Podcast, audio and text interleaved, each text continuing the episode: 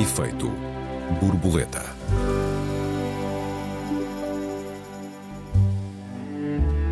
Graça no tempo das redes sociais, mas também, ou talvez e também, no tempo dos populistas. Afinal, o que é a cultura de cancelamento? Um ato de justiça ou uma nova inquisição? Bem-vindos a mais um Efeito Borboleta. Eu sou o Joel Neto. Eu sou a Raquel Varela, bem-vindos. Olá Raquel, boa tarde. Diz-me uma Joel. coisa. Tu já te sentiste cancelada, Raquel? Acho que sim, mas vou tentando, ah, vou tentando ignorar. Mas de facto é um, é um assunto que me preocupa muito, enfim, não diretamente, mas pelo ar do tempo, não é? Que é a forma, eu diria, eu- acho que a comparação com as fogueiras medievais é muito boa neste tema, porque trata-se de procurar humilhar as pessoas a partir de, em geral, de epifenómenos irrelevantes, em geral do discurso, e portanto é uma, uma censura ativa, e às vezes de erros que as pessoas cometem, as quais devem ser como que purgadas publicamente. E eu penso que isto é um ar do tempo que tem a ver com uma vontade clara de alguns setores importantes da sociedade imporem a censura. É uma forma desonesta da luta política.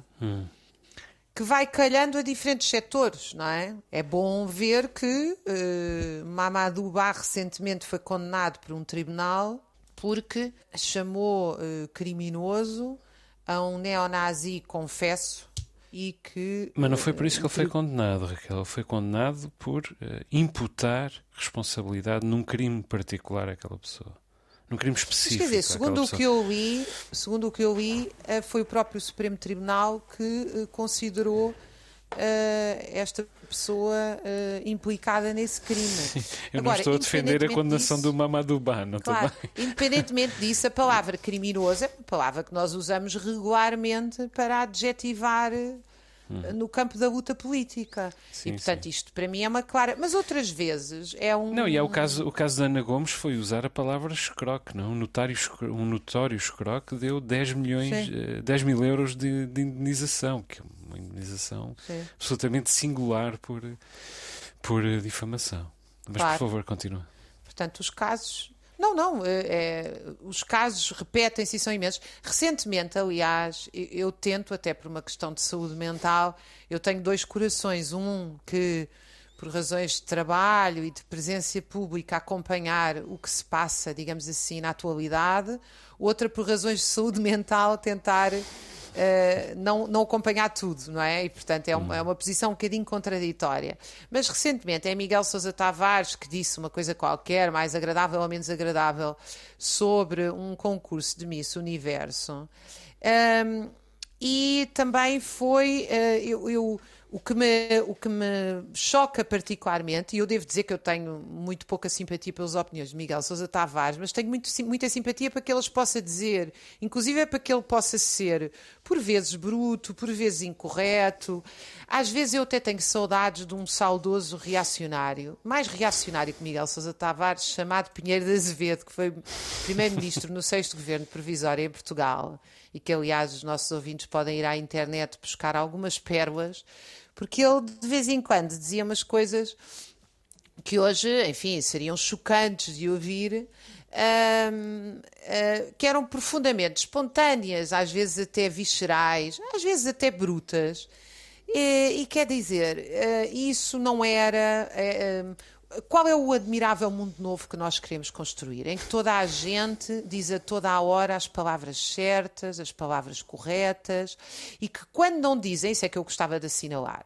Porque eh, muitas vezes eu não estou de acordo com aquilo que disseram as pessoas canceladas ou escreveram. O que eu não estou de acordo, É e, com e sinto no ostracismo, direito, é, eu não- e sinto no direito, dizer, pá, eu não concordo com aquilo que aquela pessoa disse ou escreveu. Discordo por isto e por aquilo. O que eu não suporto, e devo dizer, não suporto como, ac- acima de tudo, como professora, é a humilhação. Quer dizer, eu se tratasse os meus alunos como são tratadas sistematicamente figuras públicas, e volto a dizer, à, à direita, à esquerda, ao centro, isso, é- o cancelado vai variando. Eu se tratasse assim, eu não era uma professora, eu era uma, eu era, eu fazia bullying. Porque é disso que uhum. se trata, de facto. É fazer uhum. bullying. É garantir que a pessoa fica humilhada publicamente. Uhum. É. E depois há ainda coisas mais graves que vamos ter tempo de falar ao longo deste, deste programa, que é o erro. Uhum. já na semana passada o abordei e queria muito falar sobre ele, que é a imperiosa necessidade de todos os seres humanos que são verdadeiramente humanos têm de errar.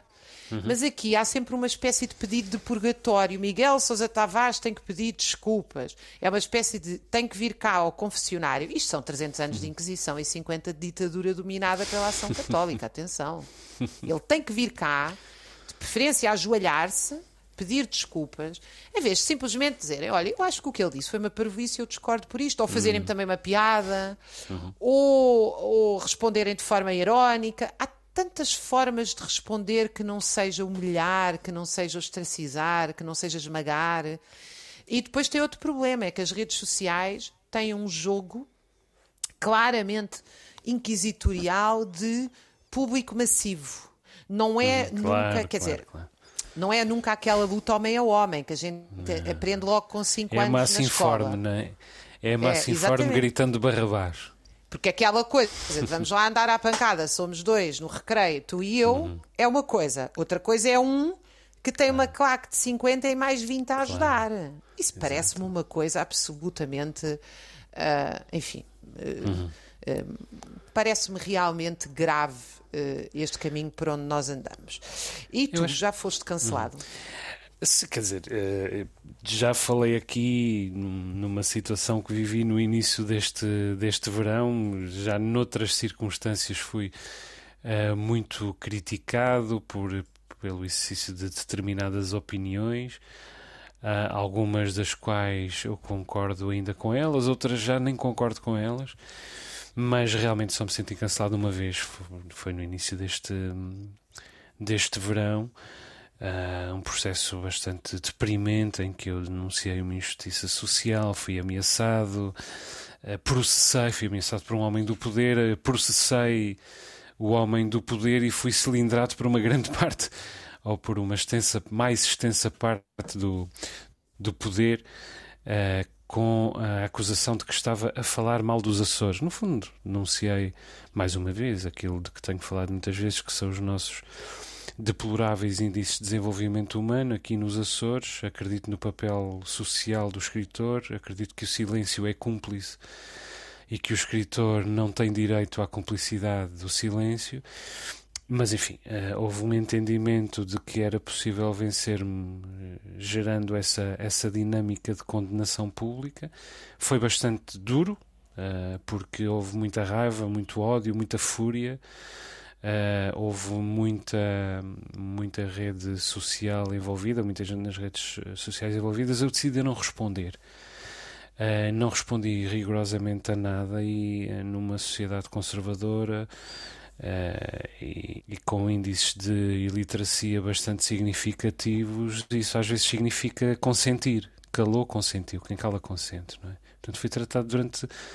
maltratado durante alguns meses e com, com muita gente por quem eu tinha, ou com algumas pessoas por quem eu tinha uma vaga estima, pelo menos, leitores inclusive, leitores dos meus livros, surgindo a terreiro para dar o seu pontapé no homem que, que supostamente estava caído, que é uma grande cobardia. Eu não estava caído, eu estava simplesmente calado.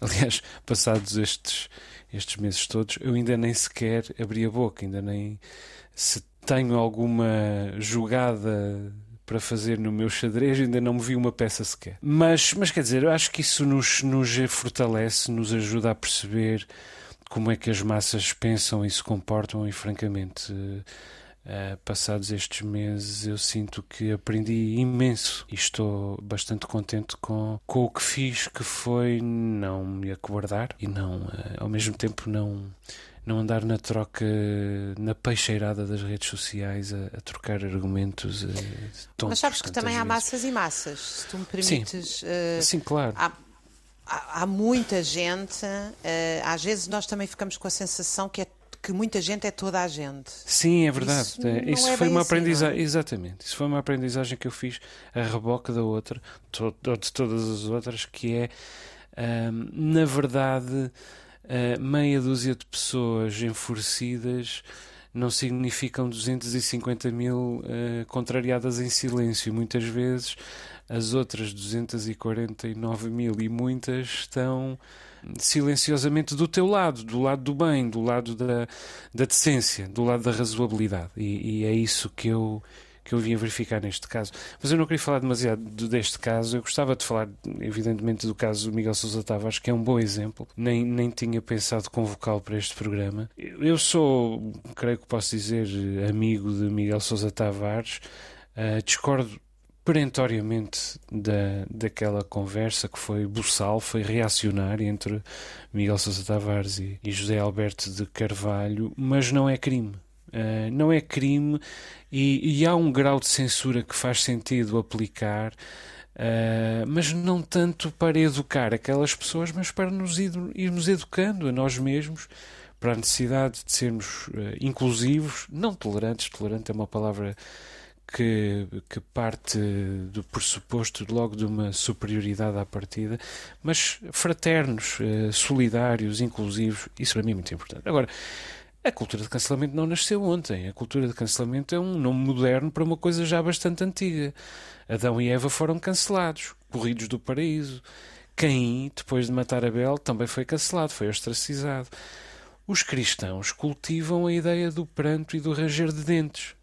Uh, arderás no fogo do inferno onde há pranto e ranger de dentes. Quer dizer, isto é um cancelamento. Os gregos praticavam o ostracismo. Uh, Galileu Galilei foi cancelado. A era vitoriana foi fortíssima no, no cancelamento. Os judeus foram cancelados não só pelos nazis, mas pela generalidade do povo alemão. E do outro lado, Alan Turing, cujo contributo para a vitória dos aliados na, na, Segunda Guerra Mundial foi absolutamente inestimável, foi cancelado em resultado, em resultado da sua homossexualidade. Uh, os jacobinos, a Guarda Vermelha de, de Mao, uh, a Stasi da RDA, uh, eram provavelmente instrumentos de cancelamento e todas as. Toda, há uma série de exemplos paralelos à direita. Exatamente. de Moscou na União Soviética. Exatamente, e é precisamente falar do macartismo e podemos falar em Portugal da PID, que é um mecanismo de, de, de cancelamento. Portanto, o cancelamento já existe há muito tempo. E existe como prática tática e, na verdade, estratégica por parte da esquerda tribal, da esquerda do Facebook, da internet, da, da televisão espetáculo, e que, evidentemente, eu não confundo com a esquerda social e das convicções. Um, durante anos, essa esquerda usou o esquema da, uh, do tribalismo e do, e do cancelamento uh, para boicotar, ostracizar ou simplesmente apagar a existência de uh, adversários, negando que uh, existisse sequer a figura do cancelamento. Raquel, uh, excepcionalmente vou-te pedir que me deixes ser eu a, a, continuar a desenvolver esta ideia no início da segunda parte. Temos de fazer um curto intervalo, já retomamos o nosso debate. Até já. Até já. Efeito borboleta.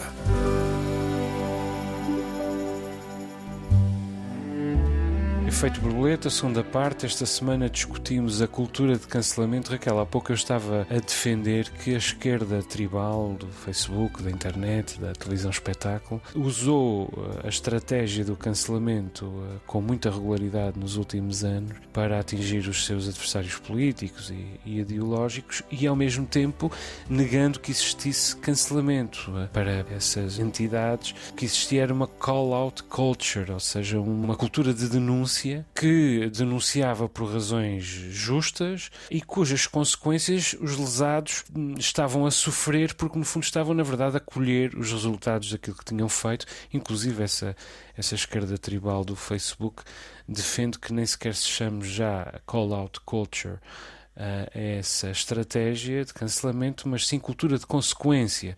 Ou seja, todas as nossas ações têm consequências e, portanto, os seus adversários, os seus alvos, estarão a colher as consequências dos seus gestos. Quer dizer, e uma das razões por que nós estamos a debater o cancelamento esta semana tem que ver com o caso Paddy Cosgrave, o, o CEO da Web Summit, que se demitiu e que era um desses eh, esquerdistas da internet esses liberais da internet, que uh, uh, se demitiu por delito de opinião, digamos assim, auto-incriminando-se por delito de opinião, depois de ter acusado Israel de estar a cometer crimes de guerra em Gaza, uh, quando é evidente que Israel está a cometer crimes de guerra em Gaza. tal e se não fosse como... evidente, deveria ser cancelado. Não, isso não fosse evidente, não devia ser cancelado. Mas quer dizer, nem sequer tem nada do que pedir desculpa. É evidente que Israel está a cometer crimes de guerra em Gaza, tal como é evidente que o Hamas cometeu crimes de guerra em Israel. E que, e que ambas as partes, em menor ou menor grau, com maior ou menor frequência, estão, na verdade, a cometer crimes de guerra desde 1948. O bombardeamento de crianças inocentes é um crime de guerra, tal como os atentados contra crianças inocentes são crimes de guerra. Agora, Cosgrave demitiu-se para proteger o negócio. Quer dizer, e, e, nisso mostrou que há um ponto em que o direito da liberdade de expressão e as forças do mercado chocam ou convivem ou são obrigadas a negociar umas com, outras, com as outras. Não só Paddy Crossgrave uh, mostrou esse choque, mas cedeu a esse choque demitiu-se. E é isto, Raquel, que me, que me preocupa nesta história, ou no facto de ter sido, uh, de repente, Paddy Cosgrave a colocar, a recolocar este tema nas agendas, um, nas agendas uh, mediáticas. Olha, deixa-me dizer que eu acho que um, eu, eu, evidentemente, condeno viamente todos os atos contra civis e não acho que há aqui exceções. Mas também não acho que nós podemos equiparar o que Israel está a fazer o que o Hamas está a fazer. Israel é de facto um Estado ocupante que faz uma limpeza étnica há 75 anos e a, a, a barbárie do que nós estamos a ver, que é um genocídio efetivo, à luz de todos os critérios, eh, é realmente absolutamente intolerável o, o estado do mundo em que chegamos. Independentemente disso, e volto a dizer que eu condeno qualquer ataque a civil, e infelizmente é uma prática que se generalizou, sobretudo depois da Segunda Guerra Mundial. Eh, eu estava a pensar no escândalo que foi, e ainda bem, o bombardeamento de Guernica, que deu origem ao Picasso, justamente porque o que os nazis, enfim, as tropas de extrema-direita em geral, apoiadas pelo nazismo, pelas tropas de Hitler e de Mussolini uhum. em Espanha, fizeram em Guernica era uma espécie de uh, querer derrotar o inimigo acabando-lhe com a moral. Os afetos, sim, exato. E, portanto, largando bombas sobre os civis, não é? E, e, foi isso que aconteceu. E agora isso é dado como uma espécie de adquirido, ou seja, que uh, se há crianças ao lado uh, de, uh, de tropas do Hamas, Uh, justifica-se o bombardeamento de crianças. É realmente absolutamente deplorável uh, o estado em que chegamos. Mas não quero fugir do nosso assunto, quero voltar para esta questão que eu queria abordar ainda agora, que é a questão do erro. Uh, Deixa-me tentar explicar isto a partir de um colega meu chamado João Ariosa, que estuda há muito tempo o erro no trabalho, que é o seguinte: nós trabalhamos muito bem porque erramos, ou seja, nós trabalhamos muito bem porque nós uh, tornamos uma série de movimentos da nossa vida fazem, entram como uma segunda natureza nossa. Então, tu escreves sem pensar que escreves, por isso é que tens que rever, rever, rever. Uh, uh, vou dar um exemplo mais uh, fácil de entender. A carta de condução. Nós só conduzimos porque nós não pensamos em como conduzimos, senão claro, nós não conseguimos claro. conduzir. Não, nós não estamos o tempo todo a pensar, preciso de pôr a primeira, a segunda, a terceira, atenção que vou fazer marcha atrás. É assim que nós aprendemos a conduzir. Mas a partir do momento em que interiorizamos os mecanismos, nós já não pensamos neles. Isto permite-nos trabalhar. Há uma inteligência um enorme... motora, no fundo. Exatamente. Isso passa-se o mesmo com escrever, com ver um doente, com dar uma aula. Todas as nossas ações vão sendo paulatinamente interiorizadas, o que nos permite fazê-las a uma enorme velocidade. Uhum. Uh, o Oliver Sacks até tratou uma, um dos casos que ele conta nos seus livros, neurologista norte-americano que tem vários livros publicados cá e no mundo, era uma doente que tinha perdido a própria obsessão e ela, para ir buscar um copo d'água, tinha que pensar, tinha que dizer agora eu tenho que esticar o meu braço. Enfim, uhum. estou a contar de memória. O que tornava a vida dela inviável. Esse mecanismo que nos permite trabalhar bem é exatamente o mesmo que nos leva ao erro garantido. Uh, ou seja, não existe uh, artigos Uh, não existe uh, aulas, não existe atendimento ao doente, não, erros e erros, erros. Eu não, não estou a falar da gralha. Eu estou a falar do erro. Muitas vezes as pessoas olham para o seu texto, olham para o seu doente, olham para uh, o, o, automóvel na linha de montagem, olham para a fruta que vendem todos os dias e o que viram não é o que está lá. Porque o mecanismo que, que lhes permite trabalhar todos os dias é o mesmo mecanismo que as leva a errar. Uh, este, este movimento, por exemplo, levou os trabalhadores do metro em Lisboa a pedir para não inverterem. Há lá um movimento que inverte a entrada do comboio, foi o próprio sindicato a comunicar à direção do metro que esse movimento, quando se troca no final de linha, não deve ser feito porque os trabalhadores do metro estão sempre a abrir a porta do lado esquerdo e esse movimento podia-os levar a abrir a porta do outro lado. Uhum. Que é uma atitude muito consciente da parte dos operários. Não é? Dizer uhum. o seguinte: olha, eu estou habituado a fazer de tal maneira, isto leva-nos a pensar o quê? É, é, é fantástica esta conclusão que tem que ser na organização do trabalho, na cooperação e no apoio entre todos que se evitam os erros, que mesmo assim não vão ser evitáveis, não é? Sim, Por isso é que nós temos, em situações que implicam a segurança das pessoas, redundâncias sistematicamente. Nós precisamos uhum. de mais olhos. Nós não, não podemos ter só um olho. Vem isto a propósito desta chamada cultura de cancelamento. Porque se, sistematicamente as pessoas são tratadas como se fossem máquinas. Elas não têm direito a ter um dia mau, a ter um, um. Eu já nem estou a pensar naqueles que têm, para mim todos têm, direito à liberdade de expressão e direito a dizer parvoices, e direito a dizer coisas estúpidas e direito a dizer coisas sem sentido, e depois têm o dever de ouvir críticas. Tudo bem. Quando não há problema nenhum, parece-me absolutamente legítimo. Estou a pensar naquelas que erram. E, e, como é que nós lidamos com isto? Ah, e a palavrinha que ele disse, não sei o quê. Eu devo-te dizer, eu acho a frase de Marcelo Rebelo de Souza sobre a Palestina infeliz. Mas eu, eu não, não me sinto confortável a olhar para um homem que está, com o qual eu nunca concordei na vida, nem com o estilo, nem com a política, que anda o dia todo de um lado para o outro, que fala a toda hora tudo e todos, que diga coisas que uh, não deve dizer, mesmo sendo Presidente da República. Eu já estou aqui a colocar o mesmo sendo Presidente da República. Eu discordo de Marcelo Rebelo de Sousa, porque eu sei que Marcelo Rebelo de Sousa ideologicamente é um defensor do que é que significa a política do Estado de Israel e nunca o escondeu. E acho que esse debate deve ser feito. Agora, esse debate é mais importante por causa de uma linguagem que é, sim, senhora, infantil, mas, mas nós. A minha pergunta é: nós engrandecemos-nos por discutir isso. Uh, estás a ver qual é a minha questão? Claro, claro, claro. Eu creio que nós, uh, uh, a razão por que nos indignamos tanto agora com, com a cultura de cancelamento, que é, como eu disse há pouco, um nome moderno para uma coisa antiga, tem que ver com a escala e tem que ver com a, a impunidade. Primeiro, há muita gente a cancelar neste momento há, há demasiada gente a cancelar para que possamos uh, ignorá-lo.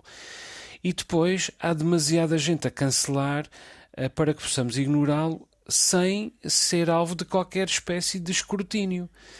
Uh, porque realmente tudo isto funciona na, na, nas entrelinhas da lei, nas entrelinhas da razoabilidade, nas entrelinhas da legitimidade, e é difícil construir em torno disto uma, um, discurso absolutamente inatacável de condenação, porque às vezes as pessoas têm razões para terem os seus para terem uh, os seus atavismos, para terem as suas relias e, e, e a sua raiva. nós não nos podemos esquecer que uh, o, o, cancelamento, a cultura de cancelamento, recrudesce nos últimos anos aos ombros de causas eminentemente positivas. O movimento Me Too é resultado de uma causa eminentemente positiva, eh, que é o feminismo. Eh, o combate ao racismo, o combate à xenofobia, até o combate ao idadismo mais tarde, quer dizer, eh, as causas inclusivas, em geral, em abstrato pelo menos, são causas positivas. Qual é o problema? É que essas causas levam a radicalizações, elas prestam-se a radicalizações, precisamente porque elas se tornam causas de muitas pessoas uh, em resultado da necessidade que muitas pessoas têm de pertencer a alguma coisa, de pertencer a alguma espécie de tribo. E, portanto, essas causas são exacerbadas, radicalizadas, porque se trata dessas pessoas validarem a sua pertença a essas tribos. Ou seja, comprovarem, defenderem, comprovarem, demonstrarem a, a pertença a alguma coisa que é maior do que elas. Por isso as pessoas se tornam tão agressivas na defesa uh, das suas ideias ou daquilo que julga, julgam deverem ser as suas ideias para que possam pertencer a essas tribos. Muitas vezes as pessoas participam em discussões para as quais não estão preparadas, uh, exercendo o direito de serem abrasivas, mas uh, sem acautelarem o dever, diria eu, de de algum modo terem uma ideia consolidada, sólida a defender em torno daquilo que estão, que estão a discutir. E isto, Raquel, é, entronca num problema para o qual, ao qual seguramente, para o qual tu seguramente és muito sensível, que é o problema da destruição do passado. Quer dizer, nós estamos há muito tempo a, a recorrer à história e ao passado para a, a, nos socorrermos de paralelos absurdos, para defendermos as nossas ideias. Uh, é esse o problema, por exemplo, do, dos argumentos uh, que nós hoje em dia chamamos ad Hitlerum. Os, os, problemas, a tendência para invocar Hitler e invocar o nazismo em todas as discussões. Acabamos por invocar Hitler e o nazismo em discussões que não justificam, discussões menores. E, portanto, em vez de elevarmos essa discussão, às vezes temos o efeito que fazemos é reduzir uh, uh, o que significou Hitler, o que significou o nazismo, vamos tornando o passado bidimensional, vamos destruindo a sua memória e vamos, evidentemente, destruindo também a lição que a história nos dá. E esse também é um bocadinho o problema uh, que nós vivemos com uh, a, a, globalização da internet, do, deste, deste acesso democratizadíssimo e, e franqueadíssimo Mas ao, repara ao espaço, que todos os exemplos, uhum. Mas diz, todos diz, os favor, exemplos que tu começaste hoje na nossa conversa, tu uhum. referiste N exemplos em que não havia internet e a uhum. velocidade. Sim, sim, mas por isso é que eu disse que agora. E não só. Uhum. Sim, sim, mas agora por isso é que eu disse que agora. Serve às vezes para nos defender dos cancelamentos, que é a quantidade de pessoas que está contra.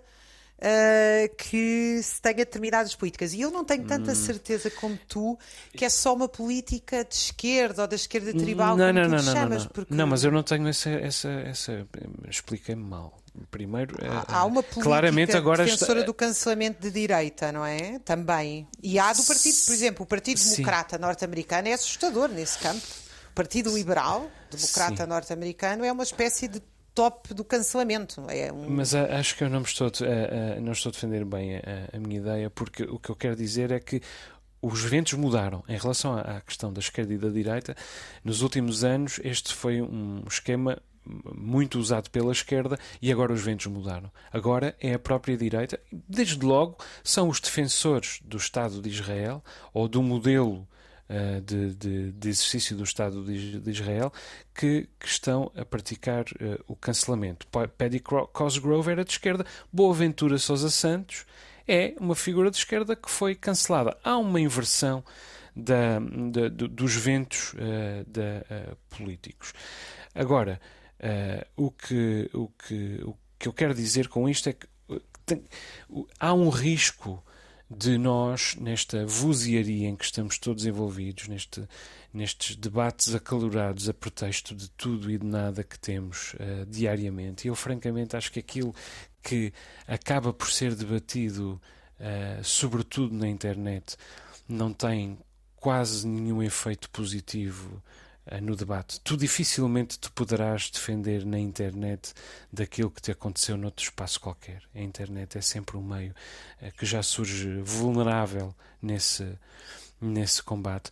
Mas esta vozearia com que nós discutimos na internet está a tornar o passado uh, bidimensional. Uh, quer dizer, e, este, e esta uh, democratização do, do, acesso ao espaço público também está a ser feita com uma amplificação paralela dos crimes, dos delitos e também das simples tolices que nós dizemos e cometemos todos os dias, mesmo com legitimidade, no uso desse, desse espaço público. Mas, o que Joel, acontece é que eu... é grada, gradativo, por favor. Sim. Não, eu acho esta, esta questão, eu tenho, tenho um bocadinho de medo que nesta condenação das redes sociais que é feita quando, quando se fala das políticas de cancelamento, uhum. uh, se estamos um bocadinho a, a tirar ao lado. Por exemplo, agora a propósito do Estado de Israel, vinha um pedido dos Estados e das instituições também para condenar o discurso de ódio da islamofobia.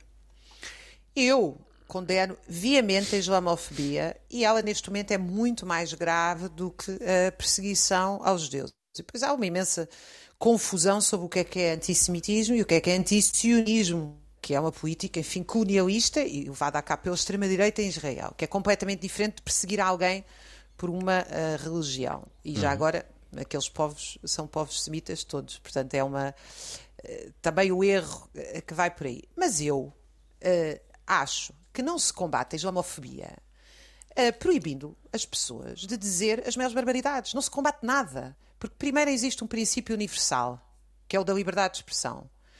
Se eu um dia digo que, que o discurso de ódio é da islamofobia, no outro digo que é do, o problema é o antissemitismo. No outro digo que é uh, o problema é as pessoas de esquerda. No outro que é as pessoas de direita. Onde é que isto vai parar? Eu, eu sempre insisti que eu sou a favor da ilegalização do Chega como organização fascista que é não sou a favor, em momento algum, que ninguém que diga aquelas barbaridades seja proibido de as dizer. Porque a partir do momento. Aliás, isso é o princípio que está na nossa Constituição. A nossa Constituição não proíbe as pessoas de dizerem barbaridades de extrema-direita e fascistas e racistas e seja lá o que for.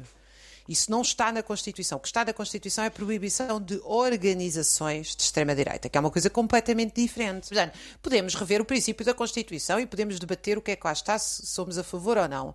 Agora, o princípio de dizer que há um discurso de ódio e que o discurso de ódio uh, uh, implica uma determinada proibição, a moldura legal, porque uma coisa é, já, já existe um crime de difamação e bem tipificado, quanto a mim, que dá indenizações risíveis.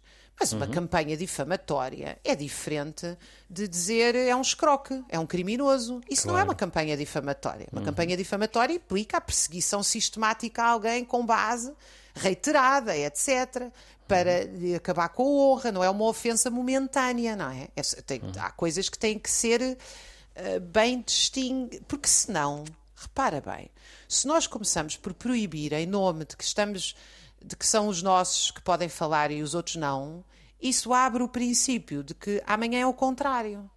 E, uhum. e a mim parece-me que esse é que é o princípio absolutamente errado. E devo dizer que eu acho que os jornalistas aqui têm um papel absolutamente fulcral, porque eles são os primeiros a ser atingidos porque eles devem ser os portas-estandartes da liberdade de expressão. E foram, foram os jornalistas e os tipógrafos, então tiveram contra a lei das rolhas em 1852 em Portugal, tiveram contra vários momentos de censura que se desenrolaram no final do século XIX, no século XX, durante a, Repu durante a República também, Uhum. durante a guerra e depois no Estado Novo. Não, quer dizer, eu só queria assinalar isto. Eu acho que os jornalistas têm que ser os primeiros, como foram no passado nos últimos 150 anos, a dizer que as palavras em si, até porque depois de existe toda uma. Enfim, há, há, há, muitas formas de comunicação. Uma palavra errada pode acho ser dita Uhum. num contexto acho, acho... muito benéfico e vice-versa. Acho que propunha, Raquel, que para a semana voltássemos a, ao tema da comunicação, se achares bem. Acho muito ah, bem. Deixa-me só recordar que os ouvintes têm à disposição o endereço de e-mail efeitoborboleta.rtp.pt por perguntas, perplexidades, protestos, sugestões. São todos bem-vindos. Muito obrigado pelas mensagens que os ouvintes continuam a enviar-nos. O Efeito Borboleta volta para a semana. Um abraço aos ouvintes. Um beijinho, Raquel. Até para a semana.